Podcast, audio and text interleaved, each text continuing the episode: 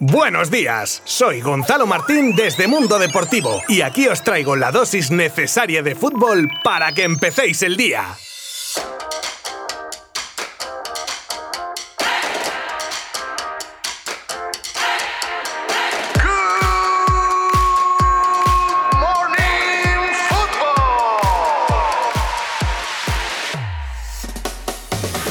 ¿Cómo pasa el tiempo, eh? Parece que fue la semana pasada cuando el Atleti iba líder, seguido por Real Madrid, Barcelona y Sevilla, y con la Real Sociedad, Villarreal y Betis en puestos de Europa League. Y por abajo, con Valladolid, Elche y Huesca en descenso. Y fíjate tú que a falta del partido de hoy entre el Cádiz y el Atlético a las 9 de la noche, la clasificación ha dado un vuelco de 360 grados, ¿eh? 360. Repito, 360. Vamos, que no ha cambiado nada prácticamente. En lo clasificatorio podemos decir que ha sido una jornada espejo a la anterior. A ver, con algún sube y baja por el medio de la tabla, pero vamos, nada escandalosamente sorprendente. Los tres de arriba han ganado sus partidos, algunos con más solvencia que otros, y abajo, clavadito, clavadito a la pasada jornada. Como diría uno de nuestros cantantes más famosos, la vida sigue igual.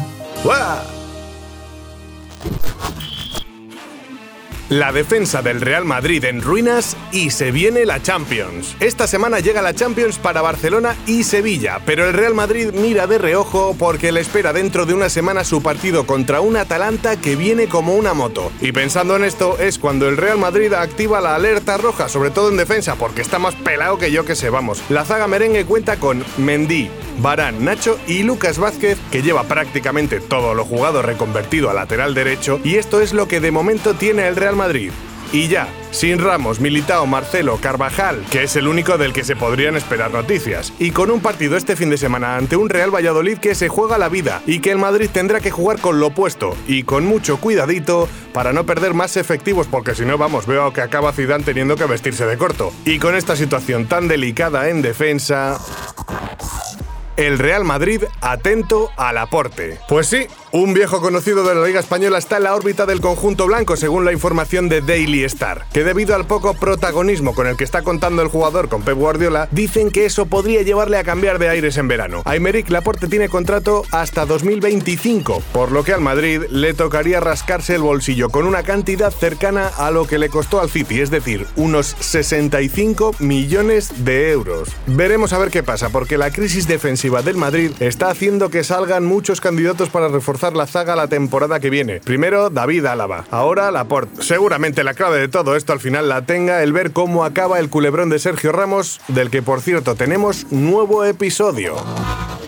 Sergio Ramos y Florentino Pérez acercan posturas. Parece ser que tanto el presidente como el jugador, ambos convalecientes, uno por su positivo en coronavirus y el otro por la operación de menisco, eh, Florentino por COVID, y el menisco Ramos, ¿vale? Bueno, esto era una pequeña aclaración por si había alguien despistado. Pues según ABC, ha habido una llamada entre ambos por temas personales, de colegueo. A ver, ¿qué tal, Presi? ¿Cómo vas con lo del virus? ¿Qué tal, Sergio? ¿La rodilla bien? ¿La operación? Algo así. Bueno, pues parece que dentro de esta conversación salió también el tema de, bueno, Sergio, pues podemos ofrecerte, ya sabes, dos años y una reducción del salario del 10%, que está la cosa muy malamente. Y Sergio, bueno, Presi, si yo quiero retirarme del club, pero con esas cifras, no sé no sé. Pues sí, lo mismo que la última vez. La diferencia parece que está en que con este acercamiento podría haberse empezado a levantar un puente para un posible futuro acuerdo. En fin, veremos qué pasa la semana que viene y 221 partidos después, la Masía resurge de sus cenizas. Corría el año 2017, en el Vicente Calderón, cuando Luis Enrique, por entonces entrenador del Barça, juega con un centro del campo 100% made in La Masía. Pues desde entonces, algo que años atrás se había convertido en lo más normal del mundo, ha vuelto a ocurrir por fin en el equipo culé. Y es que este sábado, en el partido de liga que el Barça ganó por 5 a 1 al Alavés, Kuman alineó de inicio a tres canteranos en la medular, con Busquets,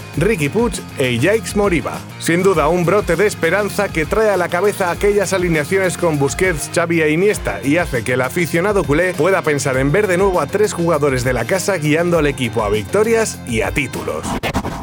Suárez Messi, la pelea de dos amigos por el Pichichi. En Barcelona se vivió un capítulo de ¿cómo decir?, amistad a primera vista entre Suárez y Leo Messi, dos cracks mundiales que se juntaban y lejos de alguna posible lucha de egos, el carácter de ambos y una conexión casi instantánea hizo que creciera una amistad que además se tradujo en una dupla de ataque casi imparable. Por desgracia, esa sociedad se disolvió y se largó al charrúa al Atleti, donde ahora lucha por el pichichi con su viejo amigo Leo. Ambos lideran la tabla goleadora con 16 y 15 goles. Y este miércoles contra el Levante, Luis Suárez tiene una nueva oportunidad de alejarse un poco más de su amigo en esta competición que tienen entre ambos, que no sé por qué me da que se lo tienen que estar pasando pipa. Mundo Deportivo te ha ofrecido Good Morning Football, la dosis necesaria de fútbol para comenzar el día.